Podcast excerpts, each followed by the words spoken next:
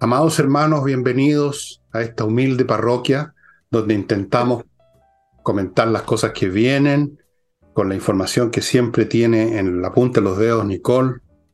Y yo no tengo nada. O sea, tengo las patas y el buche nomás, como decían antiguamente. Y antes de entrar en materia, les quiero recordar, si ustedes están viendo este programa más o menos en el día, antes de la noche, quiero decir, hoy en la noche, hoy jueves, ¿cierto? Hoy jueves a las ocho y media, acuérdense que hay flamenco en la Casa del Jamón ya les he contado lo bien que se pasa, porque usted puede comer, beber, ver el espectáculo, escucharlo. Es un espectáculo visual y auditivo, el flamenco, porque hay, hay baile, las mujeres están preciosas, hay mucha energía, eh, la música es fantástica, a los que les gusta la música, fíjense en los acordes tan especiales que toca el guitarrista, hay de todo, y sobre todo hay licor, amigos, hay para picar, hay comida, y muy cómodo ahí en la entradita de, de Tenderini, al frente, cruzando Agustina, hay un estacionamiento subterráneo, o sea, usted llega, sale y en dos minutos está en la casa del jamón y viceversa, cuando se va, en dos minutos está en su auto regreso a casa.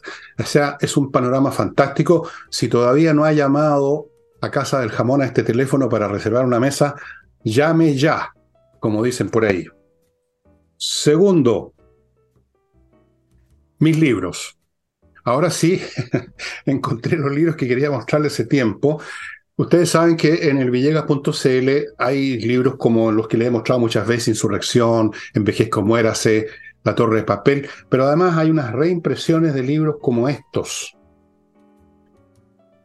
Julio César y Tsunami, que fue el primer libro donde yo anuncié lo que venía, estimados amigos. Este libro se publicó originalmente el año 2016 y yo dije lo que venía ya en las primeras líneas. En las primeras líneas dije, para que vean ustedes, usted puede llamarla como quiera, esconder la cabeza como quiera, engañarse a sí mismo como quiera o tratar de engañar al prójimo, prójimo como quiera, pero lo que hoy vive Chile es una revolución. 2016, amigos, lo vi venir y de hecho lo vi venir de antes. El libro lo escribí el 2016, pero esto lo tenía pensado de antes. Bueno, está este libro, está también Julio César, están los otros libros que ustedes ya conocen, mezclados en varias combinaciones. Usted puede llevar Julio César con, qué sé yo, con La Torre de Papel, o puede llevar el Tsunami con, con otro. Hay varias agrupaciones que yo lo invito a mirar en la tienda elvillegas.cl slash tienda. Ahí están los distintos grupos con sus precios y todo. El despacho rápido, un día en Santiago, dos días en provincia. Muy rara vez ocurre que se demore un poquitito más y el pago tampoco nunca ha presentado ningún problema. Y entramos en materia. Eh, pero antes de que entremos a los chilenos, yo le, bueno, esto también es chileno, tiene que ver, ¿eh? pero tiene que ver un poco con la porfía mental de los sectores de izquierda que en este momento están tratando de minimizar la importancia, como hicieron el 4 de septiembre de, este, de esta elección del domingo, y ya están hablando que esto es irrelevante, pero a pesar de que están irrelevantes, fíjate que se reúnen en un cónclave para ver qué hacen. ¿No te parece contradictorio eso? Si están eh, irrelevantes, ¿para qué organizan un cónclave? Un cónclave.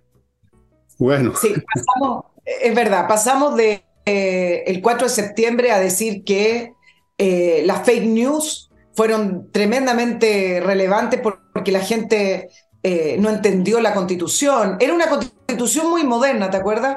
ellos iban más adelantados que el resto. Era una constitución del 8 de septiembre muy democrática y, el pueblo chileno, que no tiene ninguna inteligencia, no, no entendió, no alcanzó a entender.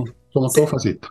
Somos todos Somos todos y, y, las fake news. Yo yo quiero ilustrarlos con respecto a esta materia una vez más acerca de la porfía mental y la incapacidad para ver la realidad de las izquierdas.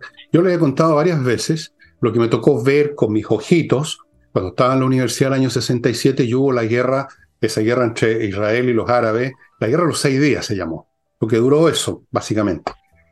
Y yo les he contado que en los últimos días, cuando ya los árabes estaban totalmente, no solo derrotados, sino que aniquilados militarmente, todavía la gente de izquierda, que por algún motivo para mí misterioso, estaban con los países árabes, mucho más atrasados que Israel, mucho más primitivo, mucho más, digamos, opresivo, etcétera, sobre todo en esos años. Hasta el último minuto en la pizarra inventaban una cifra de las batallas que ganaban los árabes. Yo lo encontré muy divertido en esa época y lo sigo encontrando divertido. Bueno, ahora pasó algo parecido. A propósito de lo que comenté ayer de la parada militar patética en Moscú, donde hicieron desfriar un tanque de la Segunda Guerra Mundial, un tanque que les queda en un museo, un señor hizo un comentario que ustedes lo pueden ver en YouTube, de que yo estoy absolutamente mal informado, que todo el mundo sabe, yo no sé cuál es ese todo el mundo, que los, que los ucranianos están totalmente destruidos. Eh, y citó una serie de diarios progres norteamericanos que nunca han dicho eso tampoco, como prueba de eso. Fíjate tú, si este señor pudiera entender ruso o leer los subtítulos que están en francés o en inglés en canales que transmiten las cosas de los rusos, vería que los propios rusos están reconociendo que están al borde del desastre. Hoy día vi una entrevista, vi una nota de este jefe del grupo Wagner, el dueño del grupo Wagner, no me acuerdo cómo se llama, Progrochi, Proshokski, una cosa así, diciendo que estaban, estaban muy mal. Eh, en los propios medios rusos se habla del contraataque que viene, Ningún, ningún ejército que está destrozado, como dice este caballero, es capaz de organizar un contraataque. Pues están, o están defendiéndose todavía o están, digamos, se ha producido una rotura en las líneas y se están yendo para la casa. Entonces, este afán, seguramente esta persona es un amante de Rusia, porque a su vez Rusia era la patria del comunismo, qué sé yo. Esa incapacidad para ver la realidad que se manifiesta aquí en Chile con esto del plebiscito salida, luego con esta elección, luego con las encuestas, es realmente bíblica, o sea, tiene esa dimensión de cosa bíblica, ¿no te parece, Nicole? Sí, como, como te decía, y retomando lo que tú estás ejemplificando, claro, el 4 de septiembre fue el resultado de la fake news y del no entendimiento, y el 7 de mayo es irrelevante. Si, si hiciéramos un, un resumen con, con respecto a, las declaraciones del 7 de mayo, rescaté tres. El alcalde de Valparaíso, alcalde Char dijo que la elección de consejero es una de las más intrascendentes de los últimos años. Jadwe, aparte de decir que era relevante, dijo que va a depender de cómo termine, que no sea necesario un nuevo estallido para lograr los cambios que la ciudadanía quiere, porque los cambios que la ciudadanía quiere son siempre los que ellos quieren. La constituyente Karen Araya, tú la mencionaste ayer, Fernando, fue una de las más altas votaciones en todo caso en la región metropolitana, ella es comunista, no vamos a dar tregua a los medios, a las medias tintas o a la reforma, porque vamos a defender los intereses de algunos, esos pocos que ganaron la elección del 7 de mayo, sobre las grandes mayorías. Vallejo el País dijo que el gobierno no va a torcer su dirección, sea cual sean los resultados de la elección, porque esta es una elección puntual. Eh, y por último, y quizás el más importante, el presidente Boric. ¿Se acuerdan que el presidente Boric en, eh, el domingo llamó a los acuerdos, acuerdos más acuerdos, diálogos, diálogos, diálogos, eh, flexibilizar y sentarse a la mesa? Bueno, le duró poco, le duró un día y dijo ayer que seguimos con nuestros objetivos muy claros, tenemos una agenda muy clara que no se va a modificar por coyunturas. La elección del 7 de mayo para la izquierda es intrascendente y es simplemente una coyuntura. Y hago esta, e, e, este pequeño resumen porque simplemente refleja el talante de la izquierda con respecto a las elecciones. Es decir, las elecciones son importantes, habló el pueblo de Chile, habló la mayoría, cuando ganan o cuando les va bien. Cuando no ganan, cuando les va mal o cuando están categóricos, son intrascendentes, no significa nada, es un punto en el mapa porque es una coyuntura puntual, un proceso que ellos mismos presionaron. No sé si se acuerdan, pero el 4 de septiembre, el 5 de septiembre, el presidente Boric, su gobierno y el oficialismo presionaba por un segundo proceso constituyente. Vamos rapidito, dejemos atrás la derrota y al tiro un nuevo segundo proceso constituyente. Y estuvieron presionando a Chile Vamos, que incluso dudó y que después se sumaron a esto para llegar a este acuerdo que se que se hizo en el Senado. Pero bueno, como ahora la, el resultado fue contundente y no, no fue del gusto de ellos, entonces finalmente se convierte en una coyuntura puntual, en algo que sigamos para adelante con nuestro programa porque a eso vinimos. Bueno, este señor Boris, oye, que entiendo que el presidente de la República, eh, dicen que lee, pero parece que no ha leído a su, a su venerado Vladimir Ilich Lenin, a propósito de la coyuntura, porque usó la palabrita. Si hubiera leído a Lenin alguna vez, cosa que dudo mucho porque esta gente izquierdista no ha leído absolutamente más, más allá del Patoruzú o, el, qué sé yo, el eh, Condorito no, no tienen muchas lecturas, folletos nomás. Bueno, debía saber que en, el lenguaje y en el pensamiento leninista la coyuntura es un momento crítico en que se da una situación efectivamente eventual, como todo proceso, todo, todo ocurre en el tiempo en un momento dado, es obvio, ¿no? No hay que ser un genio para darse cuenta de eso. Pero hay algunos momentos que quiebran las continuidades y generan nuevas situaciones, como una reacción química. A eso llamaba Lenin la coyuntura. Hablaba de aprovechar la coyuntura para, por ejemplo, iniciar una revolución. Por ejemplo, la coyuntura de los bolcheviques fue la derrota del ejército eh, zarista en la Primera Guerra Mundial. Se derrumbó el ejército, entonces esa era la coyuntura y la aprovecharon. Bueno, efectivamente estamos en una coyuntura, pero no es favorable para la izquierda. No es una cosa menor, una coyuntura no es una cosa menor. Eso lo ignora el señor Boris como tantas otras cosas.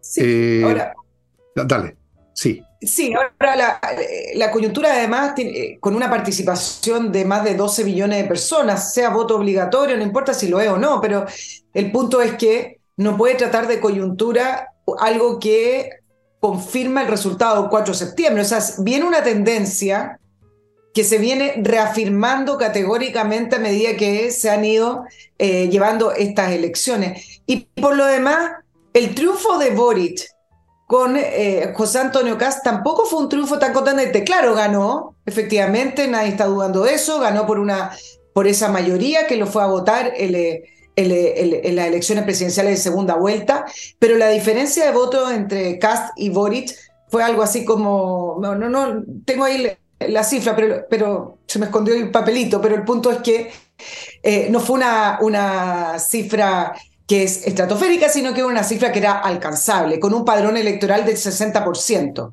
más o menos.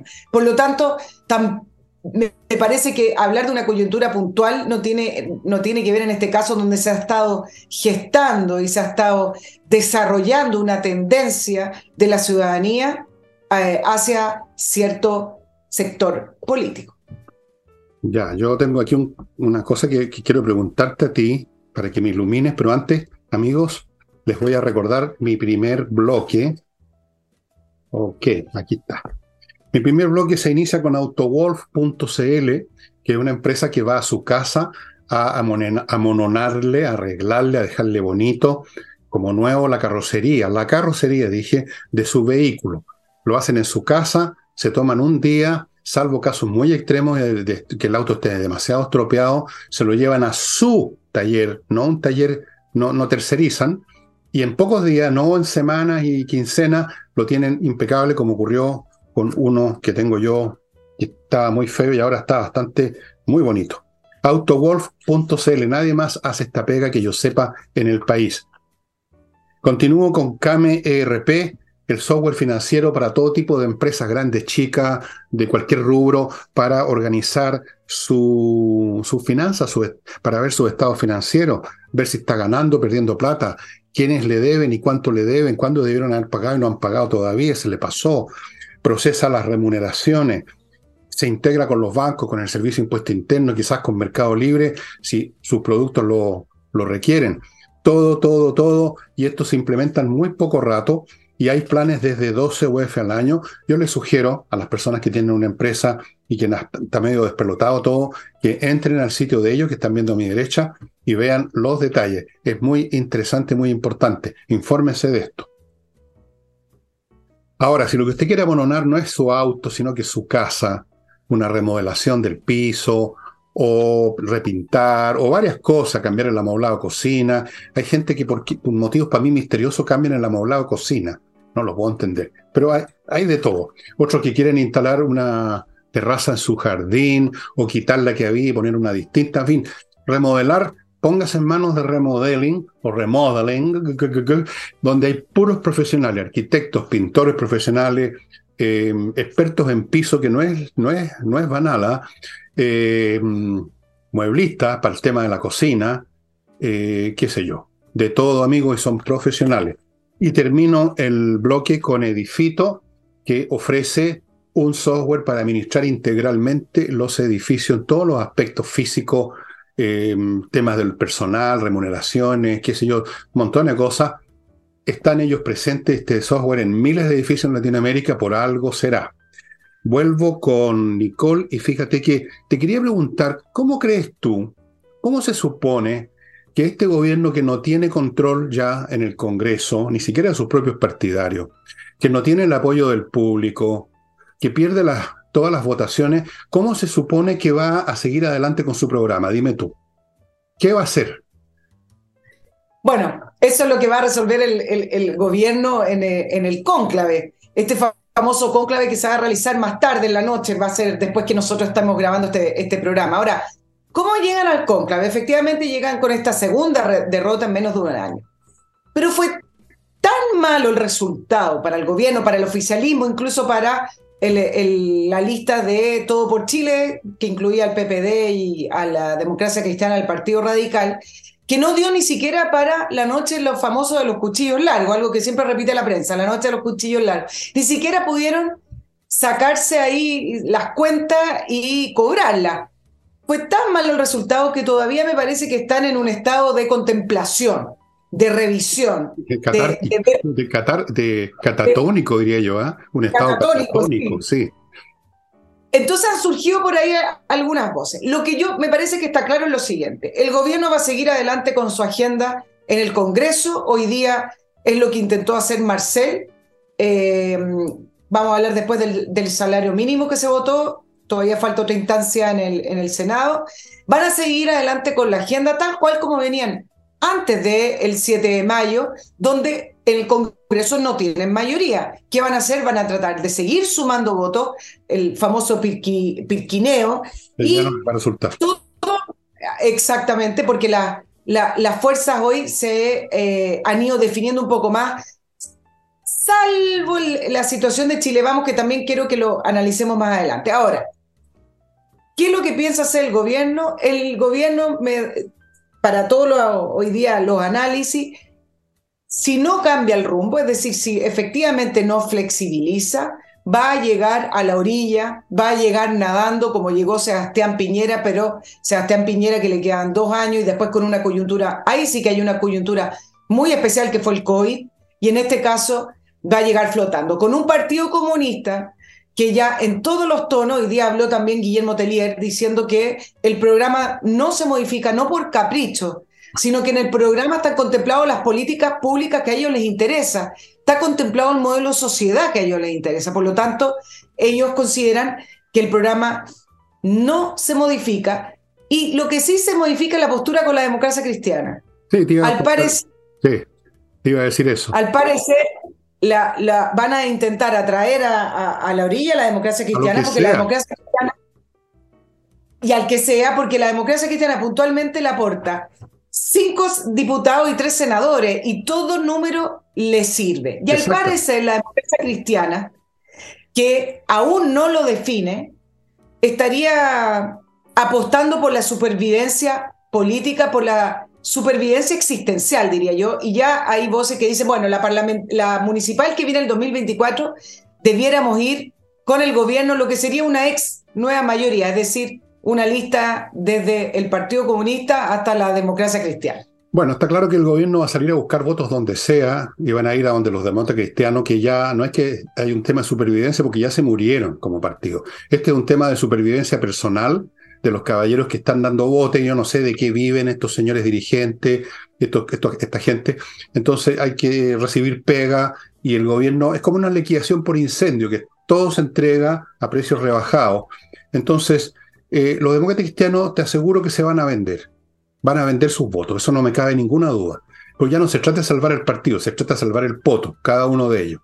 Se trata de recibir algo eh, a, premoale dilush, dicen, se incendió la cuestión, agarremos lo que se puede de lo que queda que no está carbonizado. Así que van a agarrar por ahí.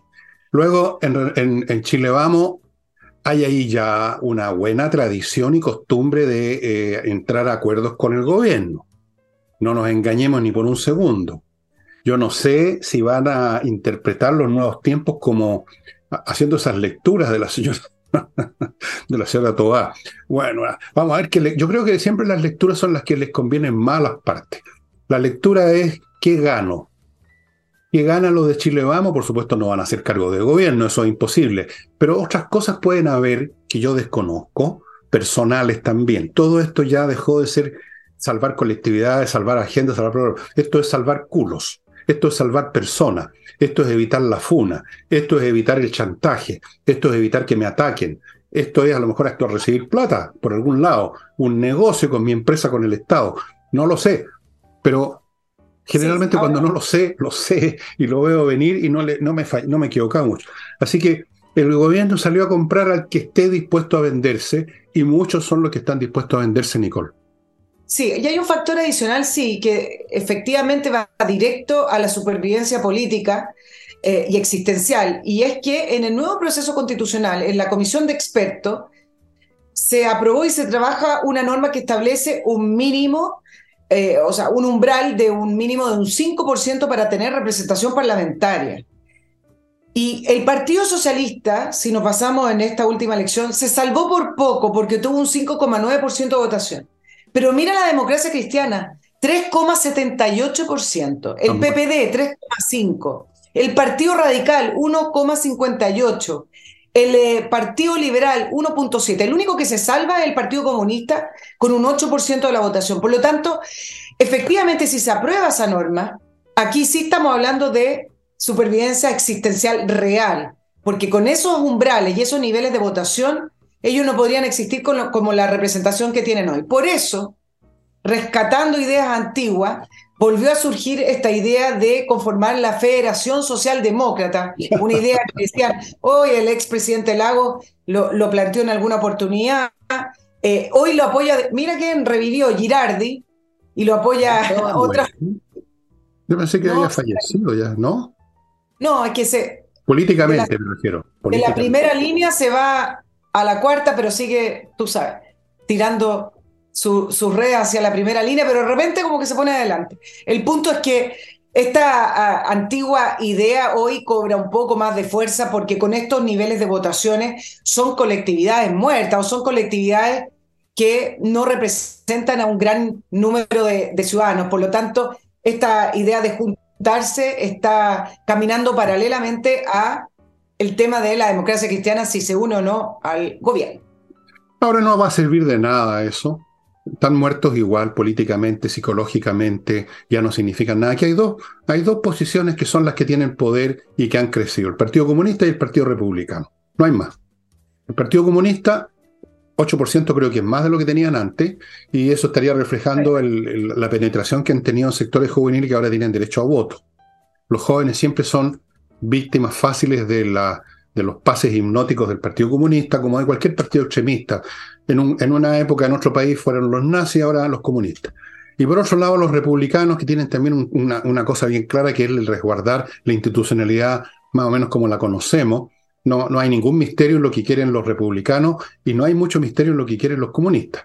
Todo lo demás, todos estos otros partidos que flotan en la indefinición, en ese espacio gris, cobardón, oportunista, buscando venderse, buscando sobrevivir, buscando seguir chapaleando, chapaleando en la mierda, esa es la verdad, eso no tiene ya sentido.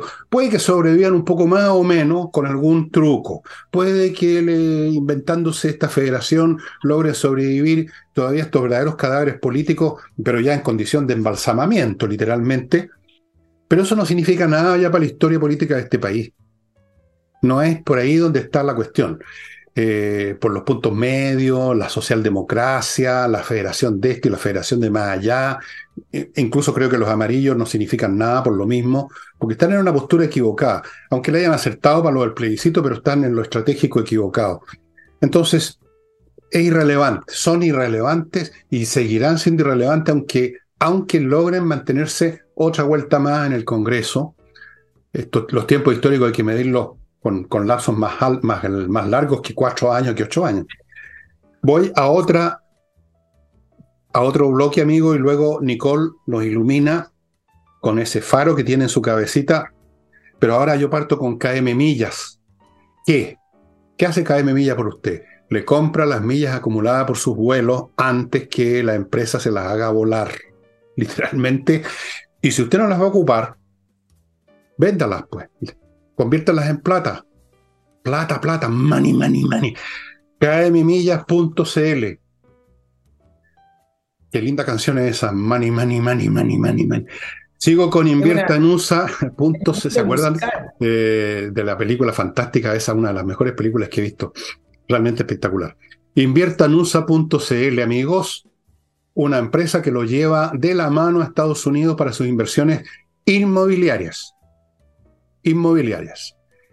Le ofrece, le muestra un tremendo portafolio con miles de oportunidades para que usted escoja, le abre cuenta en bancos norteamericanos, le consigue crédito, le tramita viceresidencia, ¿qué más? Le, le, canta una canción de cuna. Si hay un problema, lo ayuda a resolverlo. Nadie más hace esto en Chile.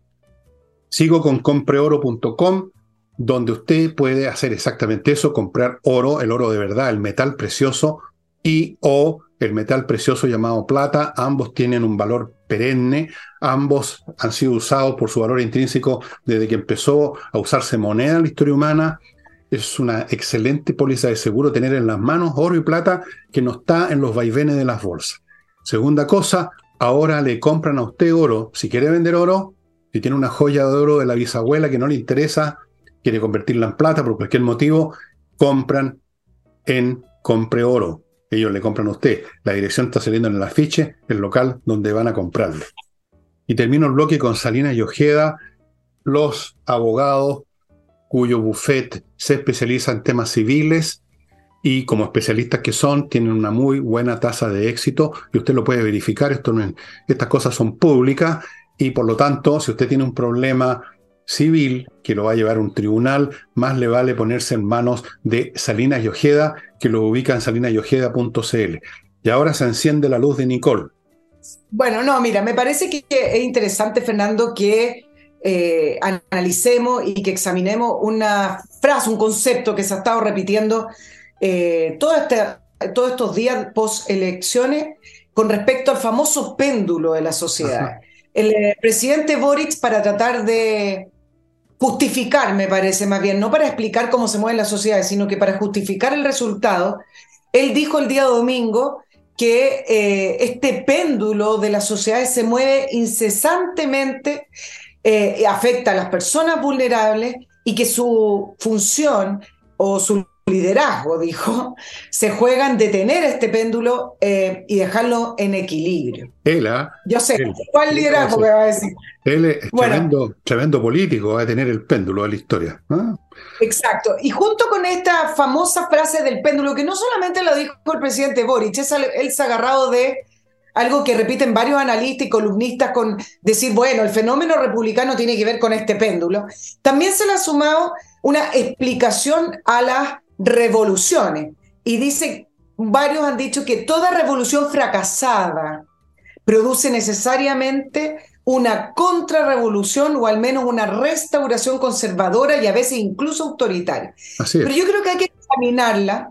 Efectivamente así es, pero también hay que examinar el rol que cumple el Partido Republicano con respecto a este famoso péndulo, porque me, me da la impresión también que hay que saber posicionar al Partido Republicano en este péndulo que se movió desde la elección del presidente Boric y el oficialismo hacia el Partido Republicano y la figura de José Antonio Cast. Considerando además que la elección parlamentaria, que fue junto con la elección presidencial, el oficialismo no obtuvo mayoría, no fue una no arrasaron en el Parlamento, todo lo contrario, en el Senado se empataron y en la Cámara de, Diputados prácticamente la derecha o la centro derecha, si sumamos al Partido de la Gente y otro, tiene una leve mayoría. Entonces, creo que me parece, Fernando, que hay que examinarlo también, no desde el punto de vista conceptual, sino que de lo que significa el Partido Republicano, si efectivamente hay que posicionarlo en una ultra o extrema derecha o una extrema posición de ese péndulo. Bueno, eso es lo que quiere la izquierda, posicionar en la ultraderecha, en el nazismo, a los republicanos, y no, no puede haber nada más absurdo. Ahora, eh, este, esta metáfora del péndulo tiene sentido. Si ustedes se acuerdan de lo que, si es que no sé si se estudia esto ya en los colegios, si ustedes estudiaron física en el colegio, se acordarán del famoso principio acción y reacción, ¿no es cierto? ¿Se acuerdan de la acción? Por toda acción hay una reacción. Por eso que existen los motores de reacción. La fuerza va allá y el vehículo se mueve para acá, ¿no es cierto? Bueno, si usted observa el péndulo de un reloj, va a ver que el péndulo va hacia un lado impulsado por la aceleración de gravedad, luego empieza a ascender hasta que se agota la energía cinética y la fuerza de gravedad lo detiene y lo manda para el otro lado. Y aquí se ha usado siempre esa metáfora para indicar que un movimiento político que ha llegado a su extremo, que ha movilizado todos sus recursos psicológicos que terminan por agotarse, las personas no son, no, no, duran mucho, digamos, en una postura, salvo los activistas, los fanáticos y los enfermos del mate.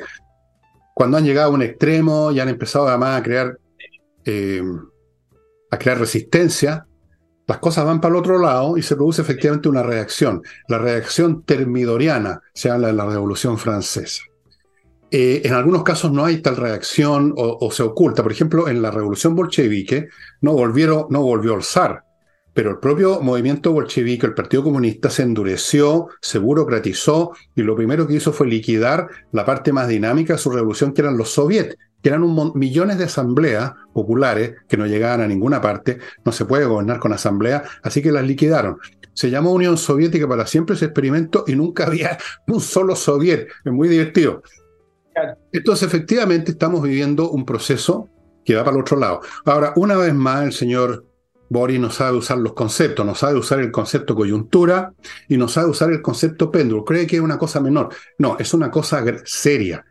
Por eso que se usa ese concepto. Significa que el país, como lo estamos viendo, va para el otro lado ahora. Si lo están señalando los resultados de las elecciones. Si aquí no hay que ser un genio resplandeciente, basta ver los datos se está yendo para el otro lado como reacción a esta acción extrema, delirante, extravagante y profundamente necia y destructiva que encabezó el Partido Comunista con sus empleados, incluyendo en ellos al eh, gerente, digamos, no sé, pues de entertainment será el señor Boris, supongo que lo tienen para eso.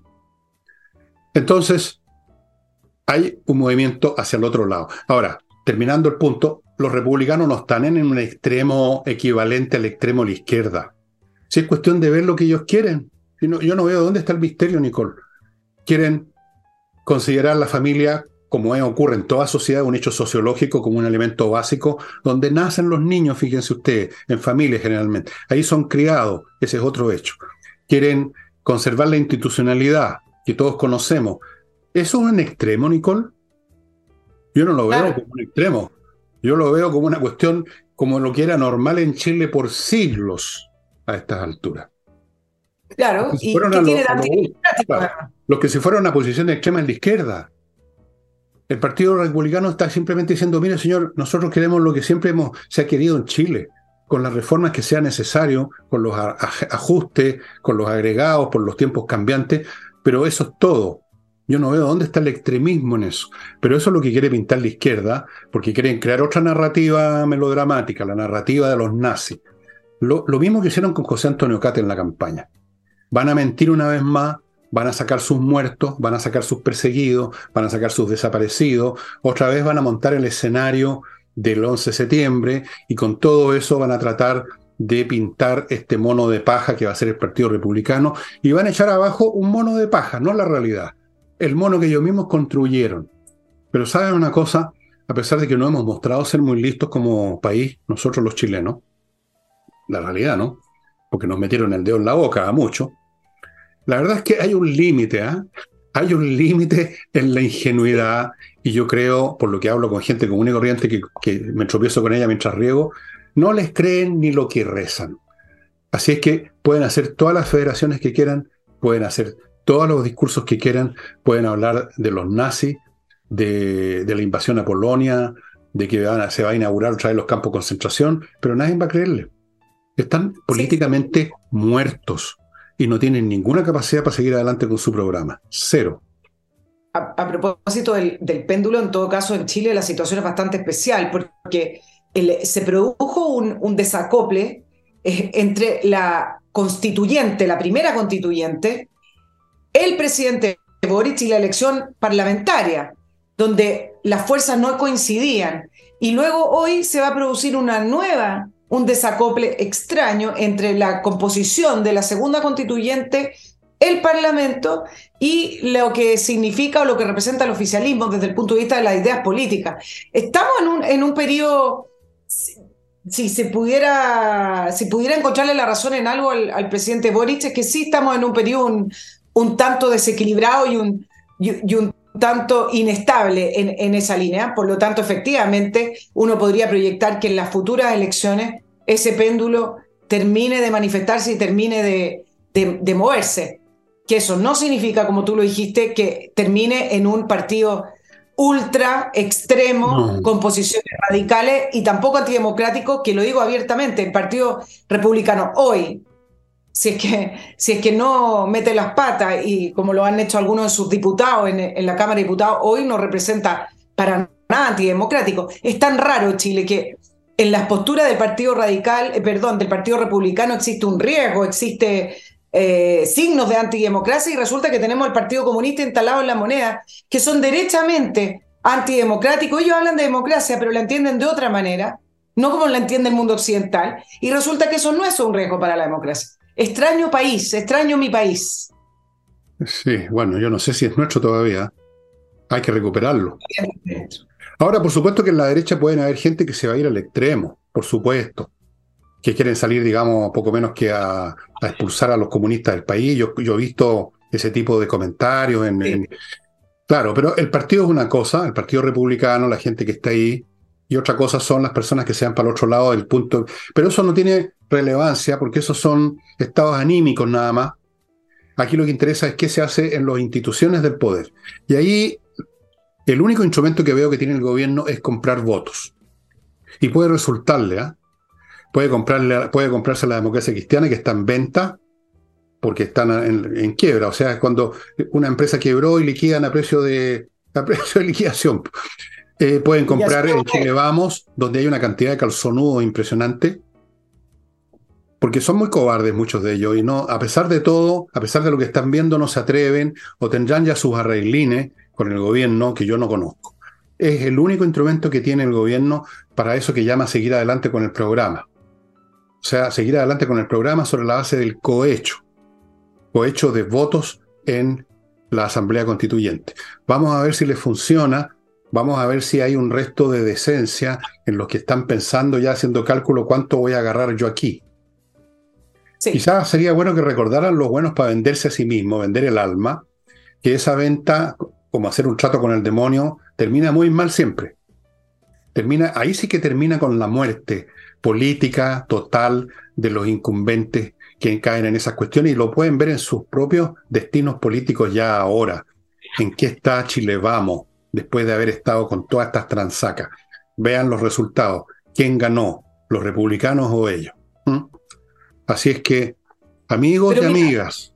Ah, perdón. Pueblo de. No, no me pidas perdón. Sí, soy yo ah, interrumpiendo, ¿cómo no Por interrumpirte, pero quiero contarles de un nuevo auspiciador que es muy interesante para las muchas personas, me consta, que están hoy en día por todas clases de razones yéndose a vivir al sur o invirtiendo en terrenos en el sur, porque invertir en propiedad inmobiliaria, en un terreno, es una inversión más sólida que las bolsas. En fin, hay mucha compra de terreno, hay muchos fondos que se han parcelado. Y aquí yo les ofrezco, les cuento de un proyecto inmobiliario que se llama Lomas de Millaray, que está en un verdadero paraíso lleno de bosques nativos en el corazón de los muermos. Una comuna en crecimiento con excelente conectividad. Se están vendiendo parcelas. Van a contar con obras de redes y trazado subterráneo, o sea, no se va a ver ni un cable, con entrega estimada para el año 2024 electricidad subterránea, caminos interiores amplios, agua potable rural, fibra óptica. Y los precios van desde 900 UFs pagando al contado. Yo les sugiero que entren al sitio de ellos porque incluso tienen un video donde se ve lo lindo que es el lugar, Lomas de Millaray. Más adelante, en otros programas, les voy a ir a contar más cosas de eh, lo que ustedes encuentran ahí, entre paréntesis, Los Muermos, esta comuna cuenta con centro de salud, colegios, mercado local, un UNIMAR muy pronto, el conservador de bienes raíces, notaría, juzgado policial local, banco Estado, calles limpias y amplias, municipalidad con sello verde, excelente accesibilidad. Todo eso, Lomas de Milleray. Échense una miradita. continue, Monsieur Villegas continue avec fastmark.cl, un courier chileno, ahora con una sucursal en Puerto Varas también, que le trae lo que su empresa necesita o lo que usted como persona compró en Estados Unidos. Se lo trae de Miami a Chile vía aérea o marítima. Es un courier chileno que conoce mejor las necesidades de nosotros los chilenos. Y termino este bloque con patriciastocker.com, un sitio donde una serie de profesionales eh, liderados por Patricia Stocker registran su marca comercial o su invento, se inventó alguna cosa en Chile y en el extranjero y luego se encargan de estarla manteniendo, defendiendo, renovando todo. Es muy importante lo de la marca, estimados amigos, se lo digo por experiencia personal. Y volvemos con Nicole. Sí, a propósito de, Chile Vamos, eh, que ha sido emplazado por el gobierno, por el senador, de, el único senador de Revolución Democrática en el Senado, el senador La Torre, diciendo van a bailar o no al son de la música del Partido Republicano, etcétera. Bueno, hoy algo de eso se vio demostrado con la votación del sueldo mínimo. Pongámosle un poco de, de contexto, porque ¿te acuerdas que hace unas dos o tres semanas atrás el ministro Marcel salió celebrando el acuerdo que supuestamente había adquirido con las pymes, con los gremios de las pymes, por el sueldo mínimo que estipula que en eh, julio del próximo año llega a 560 mil. Ahora en septiembre, el primero, dado este proyecto, debiera subir a 460 mil, es decir, escalonado. Y salieron más de 100 gremios de pymes, organizaciones gremiales, 117, volvieron a salir diciendo que no han llegado a ningún acuerdo, que desconocen esos gremios que según ellos están con el gobierno. Hay algunos efectivamente, pero más, bien parecen movimientos sociales, eh, y que principalmente el acuerdo fue directo con la CUT. Ok, ese acuerdo del sueldo mínimo escalonado a 500 mil para el próximo año fue rechazado antes de la elección en comisión, pero ahora fue aprobado. ¿Y cuál es la noticia? Fue aprobado en la Cámara, va a pasar al Senado. La noticia es que fue aprobado con los votos de Renovación Nacional y de Bópoli. ¿Quién votó en contra de este sueldo mínimo? La UDI y Republicano. Entonces, ¿qué es lo que dice Chile Vamos para poder argumentar que está a favor de este sueldo mínimo que el gobierno había escuchado, que va a incorporar algunas de las solicitudes de, las gremios de pymes, como por ejemplo la, una tasa impositiva del 10% al 2023 y otro, y que también eh, se iba a revisar, pero ahora ya le dejan el trabajo al Senado, el subsidio que pidieron las pymes para poder solventar y sustentar a largo plazo este, este aumento a 500 mil pesos. Y entonces acá donde uno se pierde, porque efectivamente el Partido Republicano ha dicho, nosotros no creemos en los subsidios, porque en algo tiene razón el Partido Republicano, los sueldos deben reflejar la realidad de la economía, ¿no es cierto? Y si no la reflejan y eso significa precariedad, bueno, tienen que haber otro financiamiento u otras medidas para poder sustentar a esas personas, pero em, hacer una falacia con respecto a los sueldos, subiendo el sueldo mínimo artificialmente por decreto, lo que dice republicano, esto lo único que trae al final es em, problemas más graves porque los sueldos también tienen que ver con las leyes económicas y las leyes económicas uno no las desafía, son las que son. Entonces, fueron muy claros en, su postura y Chile vamos y, y Evoco le dice, bueno, nosotros lo aprobamos porque somos dialogantes, porque el gobierno nos escucha. Y entonces pareciera ser por el momento, porque todavía están en este estado de directivas que están eh, poniendo sus cargos a disposición, están en, en un periodo de transición. Por el momento pareciera ser la postura Simplemente nosotros no somos del Partido Republicano y somos dialogantes. ¿Dialogan qué? ¿Con qué objetivo? No sabemos, pero por allá va la mano por estos días. Sí, ya los conocemos ya, no tienen remedio. Son, son blandos, son cobardes, son necios. Voy a usarle el lenguaje de la señora Toá, no leen bien la situación política, no saben, parece, lo que se está jugando. Cuando hablan de diálogo se refieren a rendirse, yo sé qué diálogo, si finalmente aceptan con mínimos cambios las posturas del gobierno y tienen miedos personales de que si voto en contra voy a, voy a ser impopular, me van a pifiar en la calle, no van a votar por mí la próxima vez. Esas son las pequeñeces que predominan en, el, en Renovación Nacional especialmente, Porque entre paréntesis tú dices Chile vamos esto, Chile vamos, pero resulta que la UDI votó una cosa y Renovación votó otra, entonces no fue Chile vamos, ya se dividieron entonces.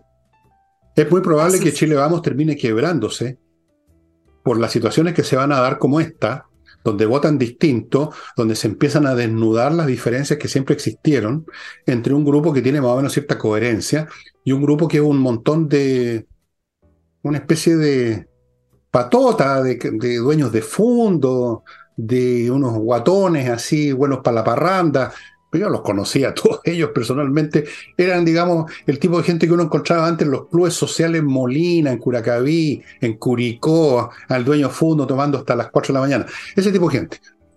Es una caricatura, ya sé, pero bueno, pero las caricaturas sirven a veces. No me extraña nada, Nicole, nada, nada, nada, nada.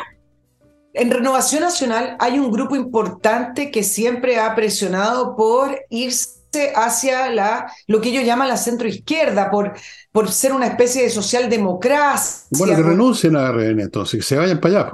Este es el periodo de transición que está viviendo también la centro, la centro derecha, donde, donde, por ejemplo, puntualmente en el caso de Renovación Nacional, la UDI tuvo más votación que Renovación Nacional y es más grande que Renovación Nacional.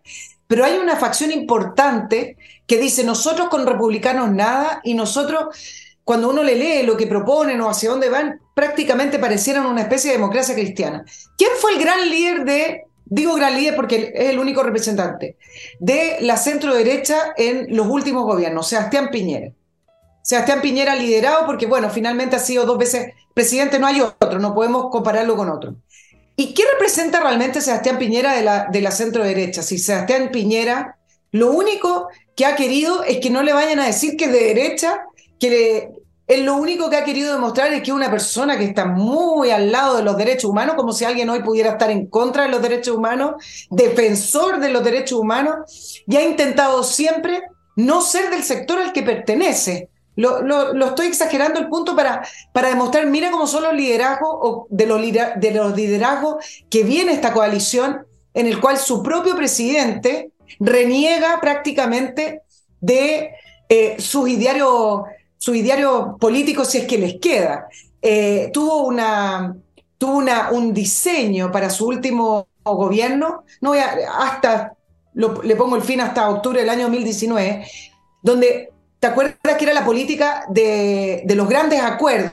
Como no tenía mayoría parlamentaria, su, su diseño, su estrategia era, lleguemos con los proyectos con grandes acuerdos y llamó a las mesas. ¿Te acuerdas que se juntaron para la mesa tributaria? Porque en el fondo quería, claro, porque en el fondo quería que sus proyectos, lo propuesto en su programa, que sí iba quizá en la línea correcta de las ideas de la centro derecha, como por ejemplo el tema tributario, hacer una especie de, de rebaja o descarga o menos asfixia y otra, quería que fueran acogidas por la centro izquierda. Entonces, ¿cómo puede tener un presidente además que reniega de su propio paradero político y no se atreve a ir al Congreso porque no tiene mayoría y lo tiene que negociar antes para parecer triunfador. Bueno, de ahí viene Renovación Nacional y de ahí viene y de ahí está saliendo Chile Vamos, que supuestamente podría tener hoy, no hoy, pero en, la, proyección, un quiebre. Lo que pasa es que la derecha en realidad nunca ha tenido un ideario, salvo la cuenta corriente nomás, su propiedad. Esa es la religión de la, de los grupos privilegiados en esta sociedad y en todas, por lo demás, es la propiedad. Por la propiedad pueden estar a veces por la democracia y por defender la propiedad pueden estar a veces a favor de un gobierno militar. Por la propiedad están dispuestos a cuchillar a su abuela. Por la propiedad están dispuestos a traicionarlo todo. Y fuera de la propiedad no saben nada. ¿Tú crees que tienen, han tenido alguna vez un ideario? Los comunistas tienen un ideario, malo o bueno, como tú quieras, pero tienen una doctrina, tienen unos pensadores ahí a los cuales recurren. ¿A quién, recurre algún de estos dirigentes de Renovación Nacional? ¿Qué es lo que han leído? ¿Qué han estudiado? ¿Qué, qué piensa él de la justicia y la libertad? ¿Ha leído los, los diálogos de Platón? Tiene, ¿Ha leído a Karl Popper? ¿Tiene una concepción doctrinaria, un ideario sobre cualquiera de estas cosas? Incluso sobre el tema de la propiedad que tanto les interesa. ¿Cuál es el derecho a tener derecho a la propiedad? ¿Lo han estudiado ese tema? ¿O es meramente quiero seguir con mi platita? Entonces, Gente así, que no tienen un anclaje y que cuando tienen problemas buscan que alguien les saque las castañas, tú sabes a qué me refiero, ¿no es cierto? Las manos no del gato, sino que de otros. Gente así se acobardan fácilmente, se desvían fácilmente porque no tienen ningún anclaje doctrinario, no tienen, no tienen, no tienen un espinazo intelectual ni moral. Son, simplemente la cuestión es como una veleta para dónde va el viento, en este caso, para dónde va lo que conserva mi propiedad. Lo hemos visto en el comportamiento de los medios de comunicación de todo este tiempo. Mientras no me toquen mi diario, mientras no me toquen mi radio, yo cacareo la misma idiotez que dice la izquierda y hablemos del, del, del ¿cómo se llaman? Del estallido social y hablemos de que estalló, que la gente, que la injusticia, que la esta, que lo demás allá, que los derechos humanos y vamos echando cualquier persona que se aparte un poco los medios de comunicación de eso, como lo hemos visto, no lo habré visto yo en tantos casos. Entonces, ¿qué ideario? No tienen. Tienen una cuenta corriente, no un ideario. Así es que, ¿qué se les puede pedir? Mira, yo, los, yo conozco a varios de ellos, los conocí a lo largo de toda mi vida en televisión, en radio. Intelectualmente son muy mediocres. O sea, no tienen lectura, no tienen pensamiento propio, no han pensado nunca, no saben ni escribir muchos de ellos. Son aparatosos, son muy prepotentes, ahora un poco más humildes porque están cagados de susto, pero no son nada. Son como dueños de fondo que saben subirse al caballo nomás. Esa es la derecha que tenemos. ¿Sabes? Y, uno, y por eso, y termino al tiro, uno no defiende a la derecha, como dicen hoy, usted defiende, me importa un huevo la élite de este país, porque son penca. Ni siquiera son emprendedores muchos, ellos son rentistas. Son los principios que ellos dicen defender, pero que no siquiera conocen, los que me interesan a mí. La libertad, poder yo educar como quiero a mis niños, cuando, cuando los tenía, ya no, son grandes. Esas cosas, no por defender a un grupo de personas que van a los clubes y que van al, club hípico a la, parte de arriba y que tienen dos, tres o cuatro viviendas que tienen autos de 50 palos. No me interesa esa gente a mí. Pueden ir a hacerse, como dicen los españoles, no voy a repetir. Pues. ¿Sabes dónde se reflejó lo que tú estás describiendo, ese panorama, la, la, debilidad que tienen en, en su diario, en su programa? en octubre del año 2019, donde hubo una gran crisis, ¿no es cierto? Donde la izquierda inmediatamente eh, desarrolló un relato, el malestar, y ese malestar tenía bajada. Acabemos con el neoliberalismo porque la gente está disgustada, miren cómo están en las calles, el, neoliberalismo y la constitución. ¿Alguien apoyó al gobierno Sebastián Piñera? Nadie. Se sumaron al coro sus propios ministros en algunos casos, otros, algunos no se salvaron, pero muy pocos pero varios de sus ministros y de sus parlamentarios se sumaron al coro del malestar. Eso no entender nada, eso no tener cojones para defender ideas de ningún tipo. Son eunucos políticos. Eunucos políticos, les cortaron los cojones hace mucho tiempo cuando nacieron. En vez de cortarle el cordón umbilical, les cortaron las pelotas. Perdón, perdón, perdones señores que sea tan brutal. Déjenme. Muy brutal. Muy brutal, pero de repente hay que ser bien brutal, ¿ah? ¿eh? ¿Tú estás de acuerdo con eso? Voy ahora a mi último bloque, amigos. Si usted es emprendedor a propósito, si usted es emprendedor, si usted quiere ser emprendedor y no meramente un rentista, un tipo que recibe bono, un tipo que está tirando la poruña, quiere iniciar algo, lo tiene en mente quizás desde niño, pero no sabe cómo, póngase en contacto, y aquí están los datos, con Learning Group, un grupo de emprendedores exitosos que hace 25 años les están diciendo a ustedes, mire, así se parte, esto es lo que se hace el primer día, esto es lo que se hace la segunda semana, hay que tener cuidado con esto, montones de cosas para que la idea fructifique y no se pierda o la aproveche un tercero. Ellos enseñan estas cosas en una, en una aula, si quiere usted hacerlo de forma presencial, en Providencia tienen su sede, ustedes están viendo los datos a mi derecha, hay unos cursos transmitidos en vivo por internet, por supuesto, a todo Chile, eh, continúo con mi clima, que ya saben es la mejor climatización. Amigos, si usted le quiere regalar algo a la mamá, el Día de la Madre, en vez de regalarle el aburridísimo ramo de flores que se marchitan dos días, o la barra de chocolate que se la comen los cabros, regálele la instalación de la climatización, la mejor del mundo que instala miclimo.com, que sirve para todo el año, filtra el aire, conecta a internet. Estamos hablando de otro nivel. Y termino con Ángel Hey, el corredor que aún vende propiedades. Así es, es muy difícil hoy en día. Pregúntenle a cualquier corredor. Ángel Hey vende, tiene métodos especiales, trabajan como enanos y me consta que vende. Volvemos con Mish.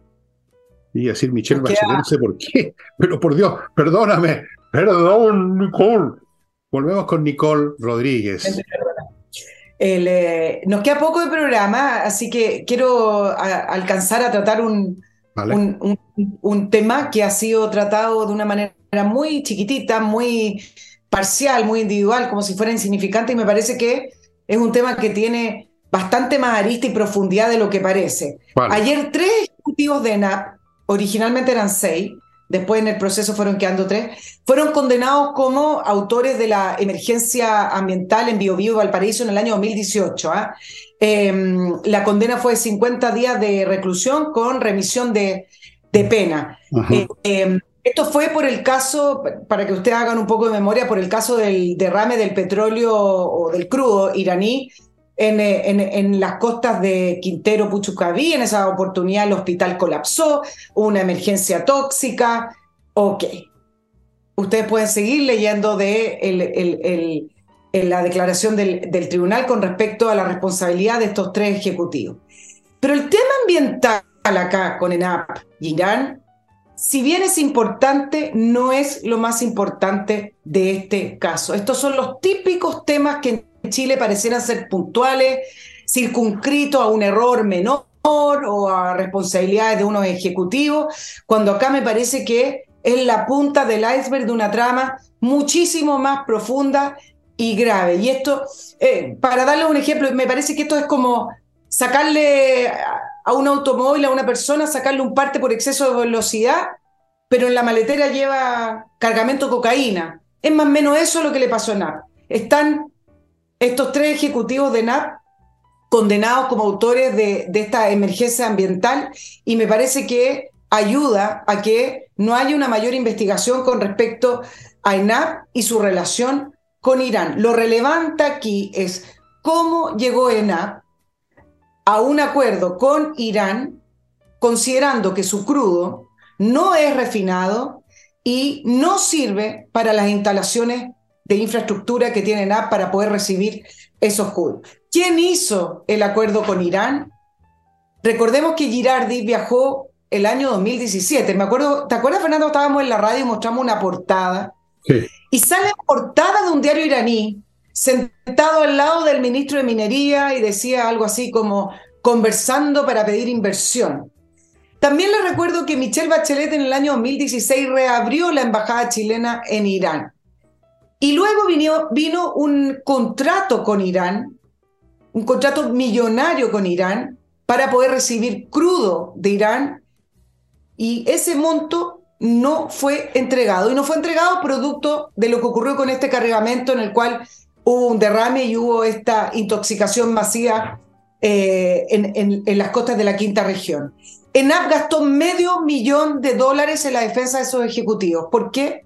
Entonces, ¿Cómo es posible que acá estamos frente a una situación de una empresa estatal, pública, que hace una relación, hace un acuerdo, que me imagino que además hay un acuerdo bajo cuerdas, bajo la mesa, que no sabemos, donde se derrama petróleo que sabemos que no servía para Chile, y sin embargo esto queda acá como un delito ambiental, 50 días de presidio remitido, estamos libres de polvo y paja. Acá hay un tema mucho más importante, que son las relaciones políticas que se tejieron con ciertas autoridades iraní, en el cual se involucraron acuerdos con ENAP.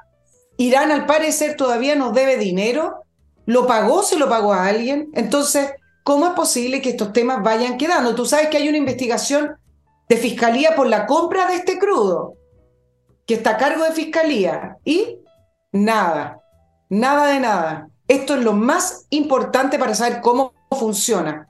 Uno, las redes políticas. Dos, las empresas estatales que al final se, se, se tejen o se van llevando en relación a intereses políticos y también económicos de situaciones económicas y montos que nosotros no vamos a ver. Bueno, otro episodio más del mismo proceso que estamos viendo en Chile hace tiempo con los gobiernos de izquierda y también de derecha y en todas partes del mundo, la formación de una especie de nomenclatura donde la cuestión de los negociados, que siempre ha prevalecido en la historia humana, Si tú te remites a la historia griega, la guerra del Peloponeso, te encuentras con el oro persa comprándose a líderes políticos de Esparta. Esto es muy viejo, allí donde hay oro, la gente en un 99,999999% se deja comprar. Punto. Por eso que en un programa dije, la corrupción y todas esas cosas es la forma normal como funcionan las sociedades, no una enfermedad. No una enfermedad. Y eso es lo que se está formando. No sé si has visto que este señor que echaron de Fox, Tucker Carlson, que es un tipo bien fuerte, eh, bueno, está sacando un Twitter ahora, creo que tiene como 120 millones de seguidores, así de una, está diciendo lo mismo sobre Estados Unidos, Creo que la familia Biden completa está metida en un cuento de platas con los chinos, pero impresionante. Y también los órganos investigadores, allá el FBI. Ahí están los documentos hace tiempo. ¿Te acuerdas que estaban en un computador del, de este gallo que está, tiene care fresco, el hijo de Biden? Em, y no pasó nada, porque a ese nivel las instituciones no funcionan de acuerdo al protocolo reglamentario, nosotros estamos para investigar, nosotros para hacer justicia, funcionan como una familia amorosa, amorosa, que se distribuye los bienes de este mundo. O sea, lo que en Rusia se llamaba la nomenclatura. O sea, los que están en el club, los que usan los cargos en las distintas instituciones, no para el beneficio de la nación, sino que para el beneficio de la nomenclatura.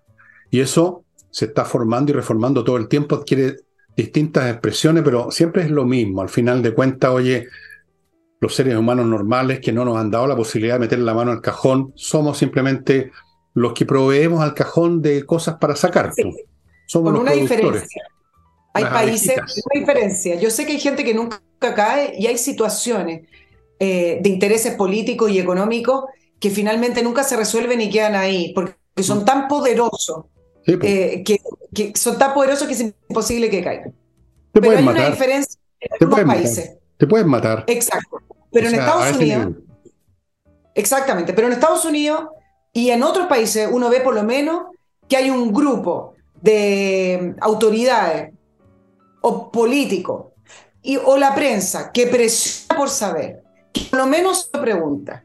Puede que no lleguen a nada, pero ahí están. Pregunta si en Chile alguien se hace estas preguntas. No, Quedan ahí. Además, se hace una noticia pequeña de que NAP finalmente tiene tres ejecutivos eh, culpables de una intoxicación ambiental y se lavan las manos y nadie pregunta nada más. Me parece que por lo menos comencemos a hacernos las preguntas que corresponden. No, si no se las Está bien, puede que no se llegue al fondo, pero comencemos por hacernos las preguntas que corresponden. Bueno, tú sabes lo que pasa, si yo conozco la, cómo funciona el periodismo, si yo he trabajado en diario, en radio, en televisión, conozco la cuestión de arriba abajo, años. Y está el teléfono. Está el teléfono. Oiga, pero ¿a quién mandó a reportear usted a Perico? Porque, oye, pero ese huevón es un, Mire lo que me preguntó, ¿por qué se cree ese gallo? Oiga, eh, vamos a tener que hacer algo al respecto. O sea, ¿qué pasa con los anuncios que tenemos en su diario? Así es la cuestión. Tú sabes eso, tú también conoces esa cuestión por dentro. Y a eso agrégale la incompetencia fenomenal del mundo periodístico chileno, que son simplemente, no sé cómo definirlo, son, son colaboradores del poder. Son colaboradores. Bueno, amigos, la única persona realmente con potencia periodística que yo he conocido, una de las muy pocas, precisamente la que ustedes están viendo en pantalla, que es Nicole. No, pero hay, más. no, hay más, pueden haber, pero yo no los conozco. O sea, perdón, perdón, pero yo no los conozco. Los que yo conocí, hay distintas cosas ahí. bueno, no voy, a decir, nada. Mejor. Porque tú conociste estás jubilado. ya, amigos, eso sería todo por hoy. Muchas gracias. Nos vemos mañana. Chao, chao.